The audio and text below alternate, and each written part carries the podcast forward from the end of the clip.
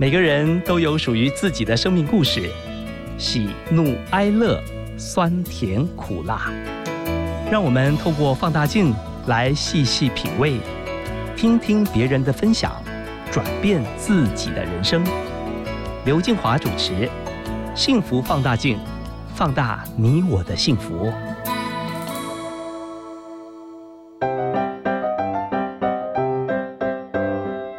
起拿出手中的幸福放大镜。今天我们要来看看大卫工坊创办人 David 林国勋。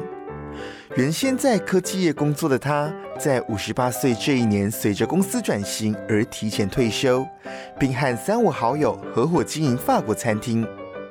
为了学习更多的餐饮知识，David 选择每天通勤到高雄餐旅大学学习烘焙技术，甚至在取得烘焙丙级检定之后，远赴日本到东京蓝带学院进修。历经四个月的学习。David 以创意十足的毕业作品大受好评，更在回国之后不以盈利为前提，在桃园开设个人工作室 D Lab Bakery 大卫工坊。他认为最重要的是分享好东西，把快乐分享给身边的人。那接下来呢，我们一起来听听 David 跟我们分享的退而不休面包师傅的圆梦之旅。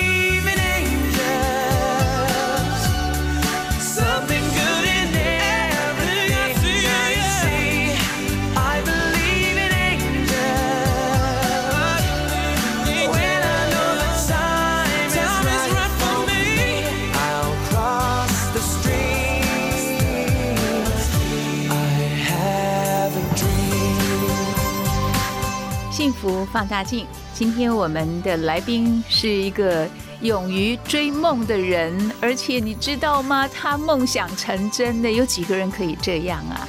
我们欢迎大卫工坊创办人 David 林国勋先生，你好。哎，大家好，我是大卫工坊的 David。你五十九岁，到日本东京蓝带学院去做一个新鲜人。五十九岁，其实讲实话，不是一个该退休的年纪耶。告诉我们这个因缘际会背后的故事。其实本来是做电子工厂，那刚好因缘际会呢，这一个把工厂做了一个整顿，然后做一个 ending。那足足有二十五年在做这个公司跟这个工厂，啊，也曾经管理过好几百个员工，然后跨了这一个。台湾跟大陆，但是因为遇到这个竞争的关系，所以把这个工厂跟员工做一个好的一个处理完以后呢，就过自己的这一个生活。那总是就是说这样子的一个状况之下，该怎么办呢？那刚好有朋友呢要去做餐厅，结果一开始就找这个挑战最难的就是这个法国餐厅。但是呢，法国餐厅我们大家都不懂，所以呢，我们就去找厨师，然后呢去找星级的这个厨师。那也来到台湾谈了，但是花姐就是说要求这一个技术股，要求薪水，要求一大堆的这个福利，但是呢自己都不出钱。更可怕的是，他有一个台湾的这个女朋友，但是呢，这一个跟台湾的女朋友，万一如果吵架的时候，他第二天就不来了，那我们整个店大概都停摆了。所以在这个情况之下呢，我就跟朋友到这一个拉斯维加斯去看看人家星级的餐厅、画室的餐厅是怎么经营。结果我们去了这一个五天四夜回来以后，我们觉得说我们不应该去做这个冒险的这个工作。所以，我们餐厅的事情我们就作罢了。那从这一点开始，我就对这一个食物，好像一个非常美的这个事情呢，深深的就印在我这个脑海里面。所以我开始呢，就去高雄的这个餐理大学，先去学着说，哎，看看接触做意大利的这一个餐，做这一个面包。所以每天早上呢，坐第一班的这个高铁。然后呢，再坐这个下午班的这一个高铁回到这一个台北，就这样子来回的，大概才过两两个多月到三个月之后，也尝试的去拿到了这个丙级的这一个执照。那拿到丙级执照以后，就想说，那下一步该干什么？结果就在网络上看到这一个南代学校，好像要到高雄餐理大学来开这一个学院。但是筹备了非常非常非常非常久都没有消息，那就后来发觉，在东京南代学校有在招收这个学生，所以呢就积极的去报名这一个东京的南代学校，然后就去跟一大堆的年轻人去做这个面包。当然进去的时候，我们就把头发理的短短的，好像好像就是伪装成自己年纪很轻这个样子。啊，实际上我后来看跟同学的这个毕业照，我觉得跟他们年纪也差不了多少。你有自信？哎，应该有照片为凭。David，你是不是一个很爱吃的人呢？怎么会不到六十岁哈，五十八岁退休，然后就去想说自己来？我不是很喜欢吃，所以你看我的身材就可以知道我不是很喜欢吃的。那我在家里面，只要就我筷子一放下来，大概就不会再提起来了。包括我太太经常说再吃一点，再吃一点，但是就我不大喜欢吃。包括我自己现在做面包，做一些甜点，我自己也很少去吃它。那我太太都问：那你都不吃，你怎么知道好不好？我说我光看感觉，光光看用手的触感，就可以知道今天面包好不好。人生下半场，收听节目的朋友，你想要做什么？你退休之后，你敢有梦吗？有的人会觉得，我就。享受吧，做一些自己就是熟悉的、比较不花脑筋的、不费体力的。但是我们今天的来宾啊，大卫工坊创办人 David 林国勋先生，他去日本东京蓝带学院去当新鲜人学烘焙。可是你是年纪最大的，又是完全的门外汉。你说在课堂上你是问问题最多的。而且老师不会因为你年龄大哈给你什么优惠，嗯，但是你又说你收获满满，天哪！你三个月就结业了，这中间的过程，你告诉我们最精彩的部分好吗？最精彩的部分是快结束的时候，有我们有分两个阶段，一个是初级班跟高级班，所以你初级班要毕业的时候也是要考试。然后高级班要毕业要考试，就在初级班要毕业的时候，整个脚站到就是肿起来，完全就不能动，可能就是脚踝那个地方。哎，因为毕竟可能是年纪的关系，那因为我们是从两点钟进去，下午的两点钟进去，一直到差不多晚上十点、十点半左右才离开。在这个之间呢，我们要一天里面我们要学习四种面包，而且就是。没有时间休息，说去吃晚餐呐，然后喝水什么之类，这个都是你自己要找这个时间去弄，嗯，就这样。所以往往我们回到家在吃晚餐的时候，可能都是这一个十二点半夜了。在这里面，我想就是说，我们我觉得去学这个面包，我们的老师是一个法国老师，法国的 chef。我们看似法国来讲，做做面包看似浪漫啊，其实是非常的精准的，包括所有的这一个面包的粉的温度、水的温度、空气的温度，然后整个的配合，还有就是这一个面包的这一个尺寸哦，做出来的这个样子。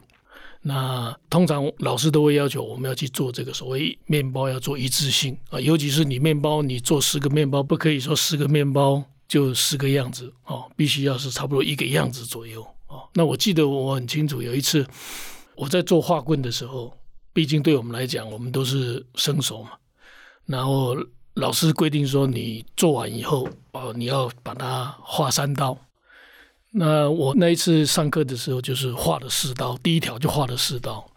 但是这下想说完蛋了，因为我们每一节上完课以后，成品做出来，老师会给你讲评，然后会打分数嘛。那后来我就想说，剩下的这一个两条跟三条怎么办？哎，我就一样，通通把它画四刀。那果然老师来检验的时候，来验收的时候，他说：“我不是叫你画三道吗？那你为什么要画四道？”我说：“我本来是。”要把第二条跟第三条改为三道了，但是 chef 你讲说我们做面包要有一致性，所以呢，我干脆就是错到底，我三条我通常把它画四线，画四刀，这样是不是符合这个一致性的这一个要求？结果那一次，哎，没有被扣分，扣得很严重了。这个是在我在学的时候，我觉得是比较印象对我比较深刻。那另外一个是我在。毕业做的时候，因为我们必须要去做一个自己设计的这一个产品。那因为我们那个 chef 老师呢，他是从法国过来，但是因为他做面包做到后来，变成他的婚姻出了状况，变成就是有好几个面包店。结果后来为了做这个面包，因为他做面包大概都是早上很早就要出门了。大概三四点，可能他就要起床去打面做面，就是这样子。所以呢，家里面的这一个关系可能就有一些不是很好。所以我就帮他做了一个，就是说一个面包像一本书这样打开，然后里面飞出有蝴蝶、蜜蜂什么之类，好像就是说做这个面包是非常幸福快乐的这个事情。但是旁边。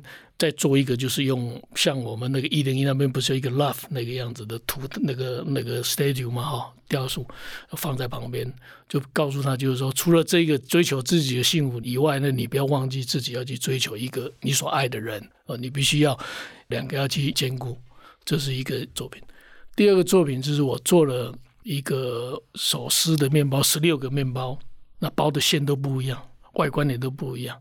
因为我们那一班的话，学生是来自有中国大陆的，有这一个台湾的，那大家在一起的话就十六个学生，所以每一个学生我都把它当成是一个面团，那个不一样的这个内在。但是到那个地方，也经过这一个老师的这一个 chef 的这个调教完以后，回到这个家乡去的时候，可能就要不同的这一个所谓的这一个发酵成长，哦，就得到自己不一样的这一个这个东西。所以那个是。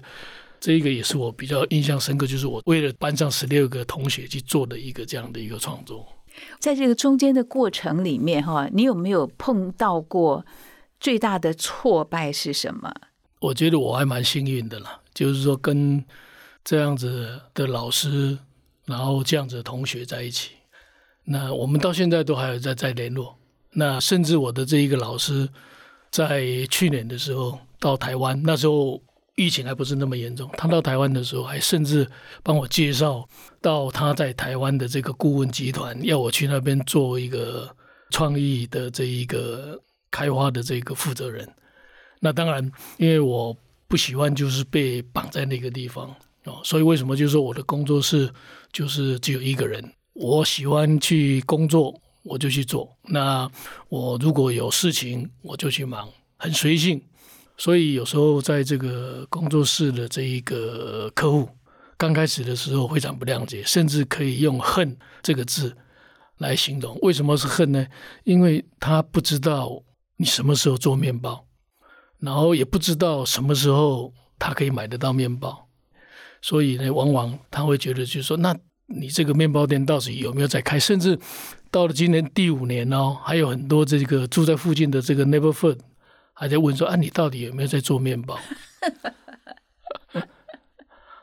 啊，几乎我刚刚要进这个电台之前，还从台北的这个群组里面打电话来说，要要再加订明天的这个面包。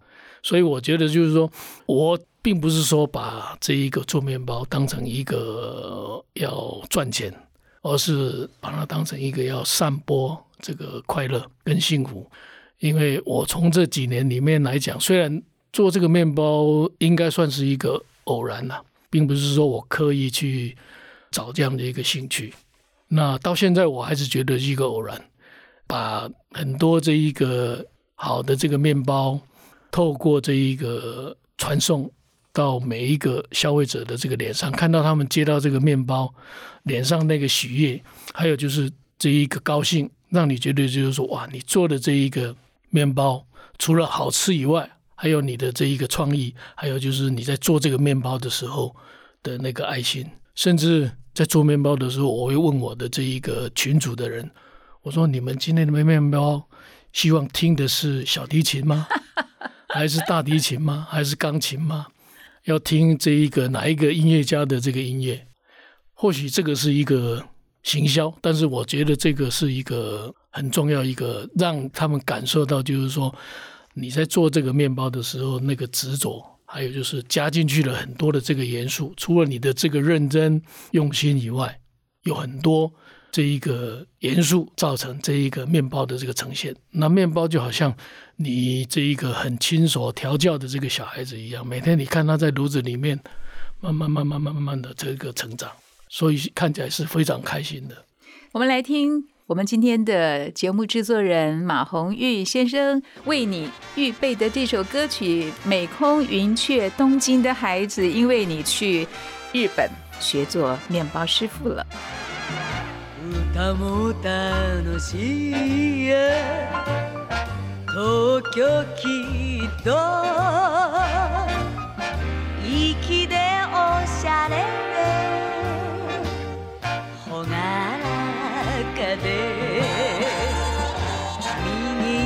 右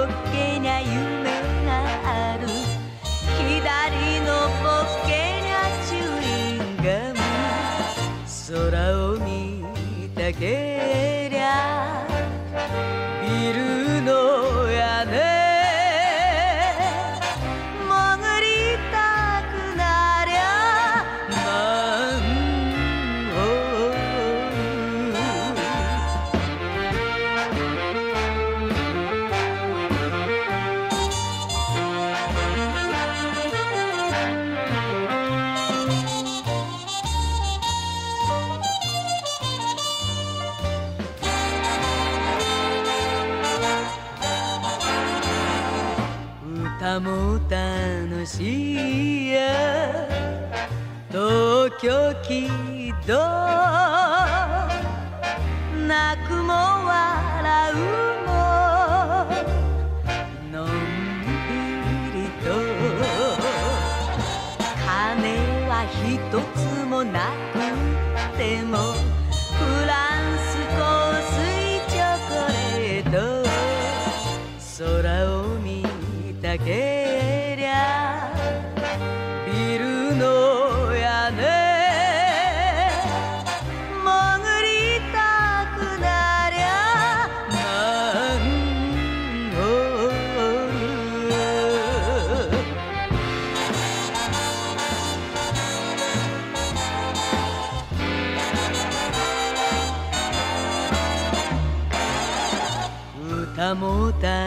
しいや東京きっと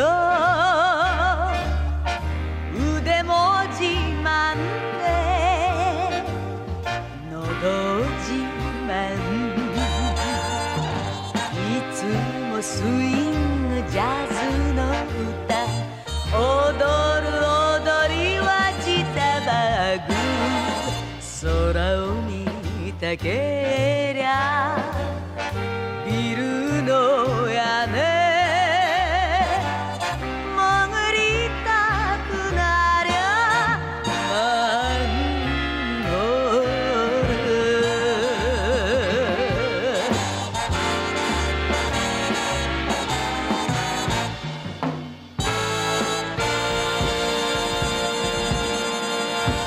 在你收听的是 FM 一零二点五幸福电台幸福放大镜。坐在我面前的这位老哥，David 林国勋先生哦，他是一个 amazing 的人。哦，退休之后，我们会说要想想，可能原来工作很辛苦，但是他去找了一个更辛苦的工作，去学做面包，站的这个腿都肿起来了。手也起茧吗？还是怎么样？手的这一个厚度不一样，有没有？哎，对耶，右手比较厚。对，每一只手指头都是一样。为什么呀？因为习惯操作的时候都用右手，所以左手自然就会比较弱一点。真的是找罪受嘛？你怎么样让家人可以支持你这份工作？他们支持吗？我太太是非常支持我做我喜欢的工作的，所以包括从去东京上课。到后来自己回来以后去开这个工作室，那他一直都是我背后很重要的这个支持。甚至有时候我们做了很多的这个专案，那他利用这一个礼拜六、礼拜天不休假的时间到我的这个店里面来帮忙。那在他身上完全看不出是一个公司总经理的这样一个身段，哎，所以他是对我做任任何事情，他都都非常的支持。所以我也是借这个机会，呃，非常感谢他一路上这样子对我的这一个关照，还有就是支持，让我在退休完以后做自己喜欢做的工作，包括就是说支持我这个去骑脚踏车环岛啦，去跑马拉松啦，去做这一个健身啊、锻炼啊，然后呢去上课，做一些我喜欢做的这个工作。所以我还是非常非常谢谢他，David。像你的面包工坊哦，你说你是唯一的工作人员，是 是老板一个人做，太太有的时候会来帮忙，那就是限量发行嘛。如果今天一个靠兴趣在支撑着，你这个台语说“哎合”吗？相对之下，当然是划不来了。但是有一个东西是绝对划得来，就是你在这样子的工作之下，在这个环境之下，你找到的这个快乐，这个是无价的。而且你可以刚刚讲过，就是把面包传递到你需要的人的这个手上，看到他们那一个高兴，甚至在门口那样子等待的这个表情，我觉得再怎么辛苦都是值得。所以我做面包是做完以后四点钟结束，赶快就打包。然后呢，就往这一个客户的这一个社区里面去送，所以我等于是接订单，然后呢包产包销，然后呢还要送到这个客户的这个手上，所以等于是一条龙的服务了。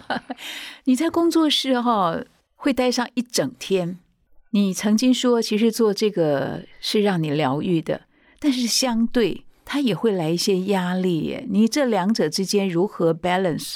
会。有时候人总是有一个情绪的起伏啊，所以其实你的情绪起伏会影响到你工作的这个流程，还有就是最后它呈现的这个结果。这个我已经试过好多次了。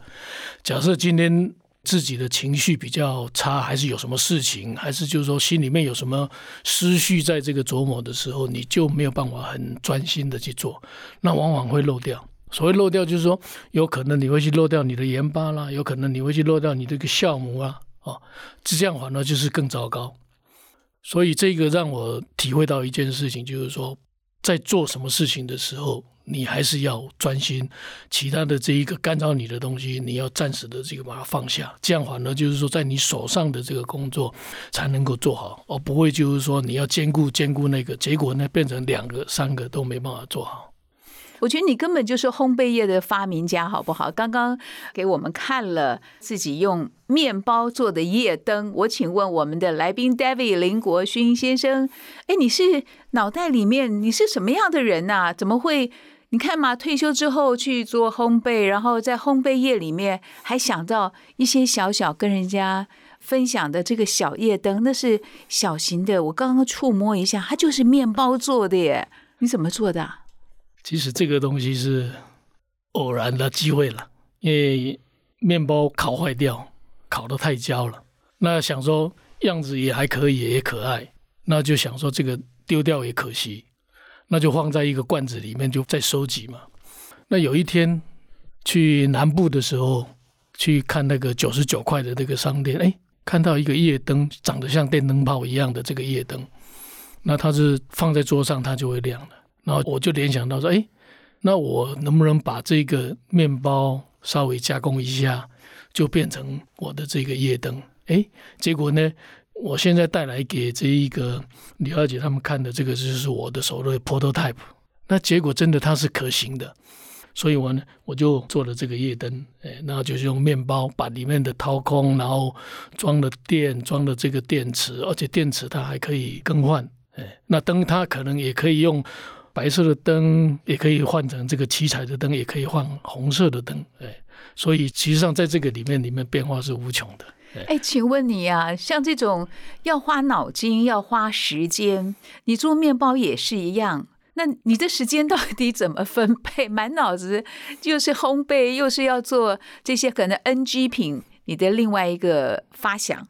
其实做面包，我觉得最重要是，就像我们老师跟我们讲的，基础的东西你要学好。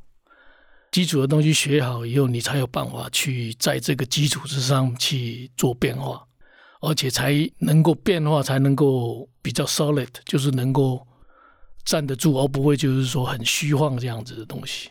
所以在本身学这个面包，那因为我本身对自己像音乐啦、美术啦的这一个喜好，我涉猎的也蛮多的，所以呢，就可以把很多的这个元素做一些集合，包括在面包上面做一些小的这个变化，跟人家不一样的。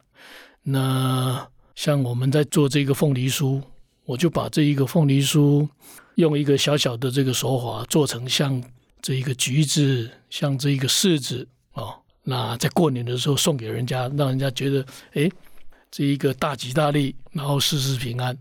那在前几天的这一个给朋友的这个伴手里面，我把这一个北普的这一个柿子里面把它。装了一些这一个意大利的马斯卡彭，再加上这一个高雄九号的这个红豆，啊，做成这样子一个柿子，让他们吃了这个甜在这个嘴里，然后快乐在心里。所以他们他们都觉得就是说，哎，奇怪，为什么就是说创意都会不断啊？其实上就是创意就是来自于你生活上面很多小小的这个东西，那。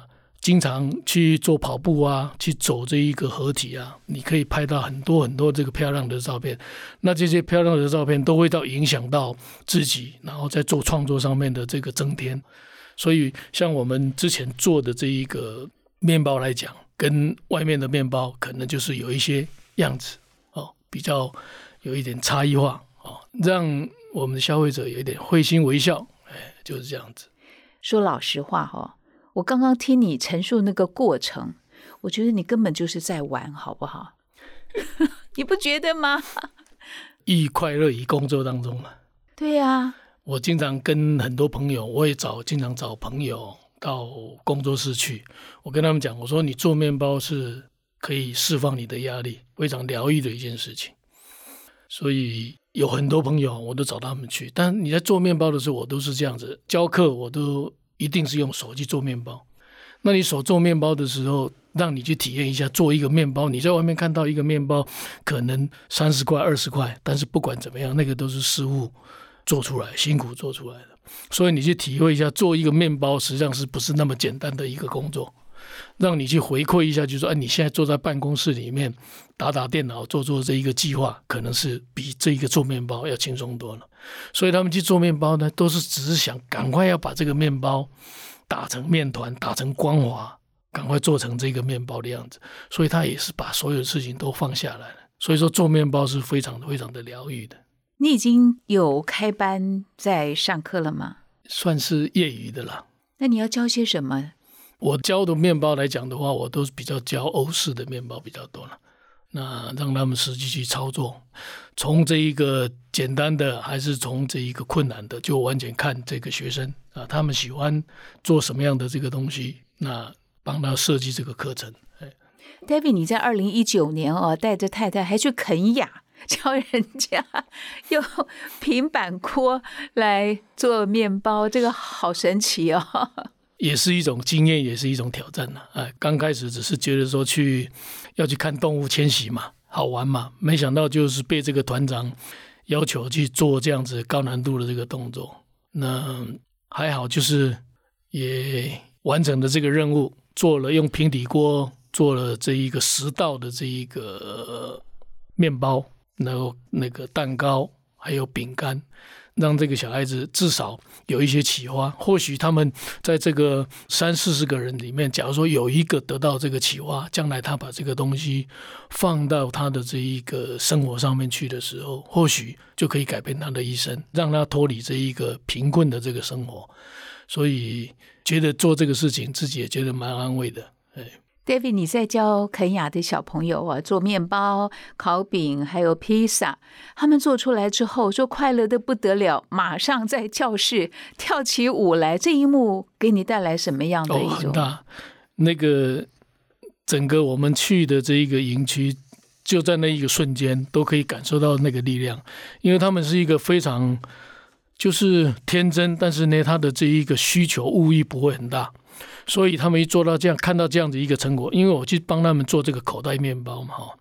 那口袋面包我们都知道，就是说煎下去的时候，假设没有膨胀起来，那就失败了。因为你口袋面包对他们来讲，就是说很简单，就是面粉，然后呢膨胀起来以后，你自己可以去添加蔬菜啊、肉啊，还是什么豆子什么这些在里面，可以当主食吃这样子。所以在那一天也特别运气好，整个教室的人每一个一个一个一个这样子，慢慢慢慢慢慢。都膨胀起来，那刚好我们随团的摄影师刚好也到我们的这一个教室，所以他刚好也都拍到这一每每一幕，所以那那个整个教室里面的这个学生，大家欣喜若狂，就开始唱歌跳舞。你知道，他们非洲的小孩子就是这样子，很乐天，所以他们这样子一点点快乐，然后他们就高兴了。那有一个很重要是，虽然他们缺乏，但是他们不会就是说独占。本来我们做好的东西，我都认为说他们可能会带回去。跟家里面分享还是怎么？不是，他们做完以后拿去教室跟他的同学做分享，这个也给我一个很大的一个一个感触哦，就是说你我们拥有这么多，但是呢我们舍不得给他们拥有那么少，但是他们大方的去给，所以在我们这一个有能力的情况之下，我想我们应该是多 give 多给啊，就是对自己可能是一个收获。哎，其实过程里面哈。我为了要访问你，我也去了解你。说你原来在职场上是一个很严肃的主管呢。说接触烘焙之后呢，你也改善了跟家人的关系，那么神奇哦。呃，一方面是一方面是年纪吧，一方面是时间吧。以前在公司的时候，当然你进了办公室，进了会议室，可能瞬间这个周围的空气都凝结了。那本来是大家同事都开开心心的，但是因为你一进入以后，大家就会觉得这一个压力来了。但是退休以后，因为也跟孙子比较多接触，哎，所以这一个心也比较软化一点了。然后再来的话，就是说，因为也年纪到了，所以你能够拥有的也越少，所以就越来越谦虚了。所以让你变得柔软，然后你的眼光、你的心也因着做了烘焙就改变。我觉得这个其实是蛮神奇的。这个或许是我自己不觉得了，但是就是我我太太她可能觉得，就是说我好像变得比较很多事情不是在一板一眼的啊。因为有时候像做这一个烘焙来讲的话，有时候就是天时地利。你一定要有时候天气，有时候这一个烤的这个环境，哎，都不是你能够控制的，所以就觉得哎，好像要顺其自然，要多放下一点嘛。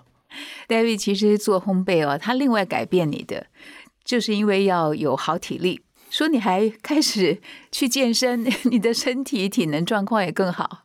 对，因为实际上不是去健身，其实上是因为有需要。你想想看那个。一盘吐司里面，假如说说有八条，每一条吐司都差不多六百公克，那你要抬到这一个二层的这一个炉子上面去，你就需要有一点背力嘛。所以自然而然，你就是要有锻炼。另外一个就是说，你做面包来讲，烘焙来讲的话，你可能早上十点钟开始，到下午四点钟，你要站这么久的时间，所以你的这一个腿力、肌耐力，你都要训练。所以这个也是必须要有，要不然你很快可能就。这个事情你会做不久，那锻炼就是把自己处在一个好的一个 condition 之下，然后去应付每天这个工作上面的这个需求。刚刚我们在访谈中间哈，David 给我看了他最近的作品，就是拿北普的柿子里面塞了红豆，让大家事事如意。但是让他困扰的是，说现在买不到柿子。哎，收听节目的朋友，你有没有在做柿子？你知不知道柿子的来源？我发现要吃你的东西，还得要碰运气。像我们今天做完访问之后，假如我们的听众朋友说：“哎，我们如果想要吃 David 他的烘焙的一些成品啊，不管是吐司啊、面包啊，或者是点心啊，吃得到吗？”David 应该可以，但是我不敢讲说是不是可以百分之百满足大家的这个需要。哎，如果有这个机会，大家尝尝，然后给我这个建议改进，这个当然是非常好的。要等多久才吃得到？平均？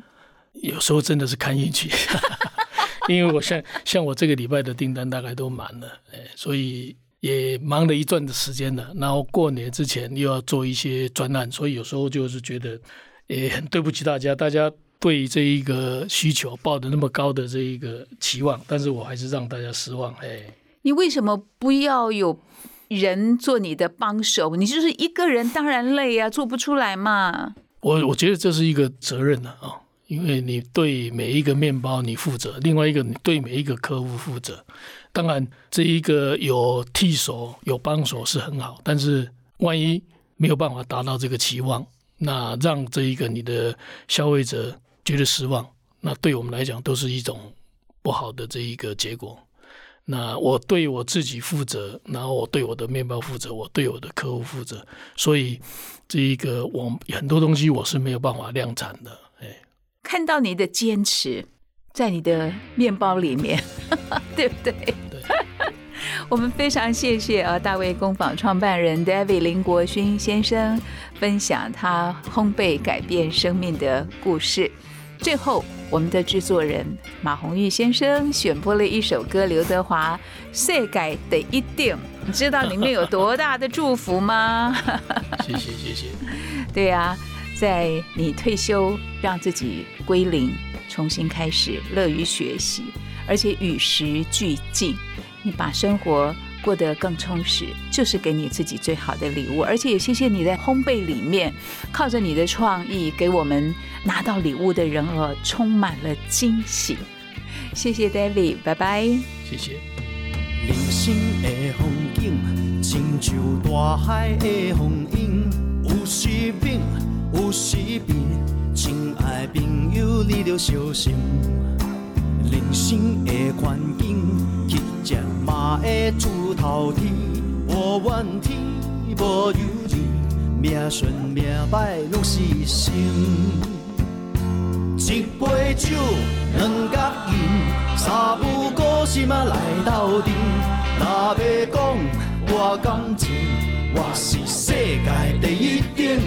是缘分，是注定，好汉破梦来相见，不惊风，不惊雨，有情有义的好兄弟。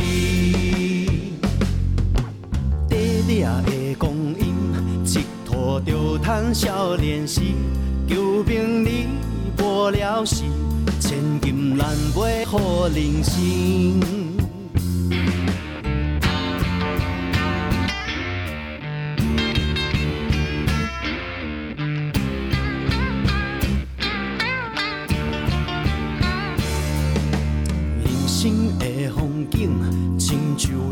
海的风涌，有时猛，有时平。亲爱朋友，你着小心。人生的环境，乞食嘛会出头天。无怨天，无尤人，命顺命歹拢是心。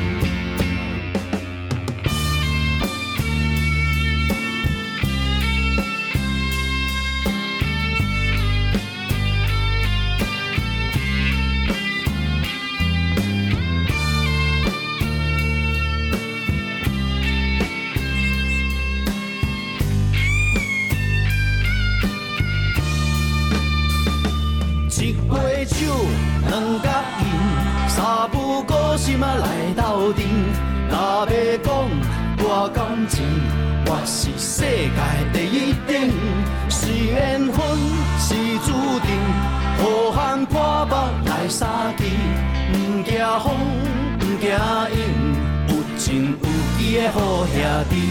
一杯酒，两角银，三不五时嘛来斗阵。若要讲我感情，我是世界第一等。是缘分，好汉破腹来相去，不惊风，不惊影，有情有义的好兄弟。短短的光阴。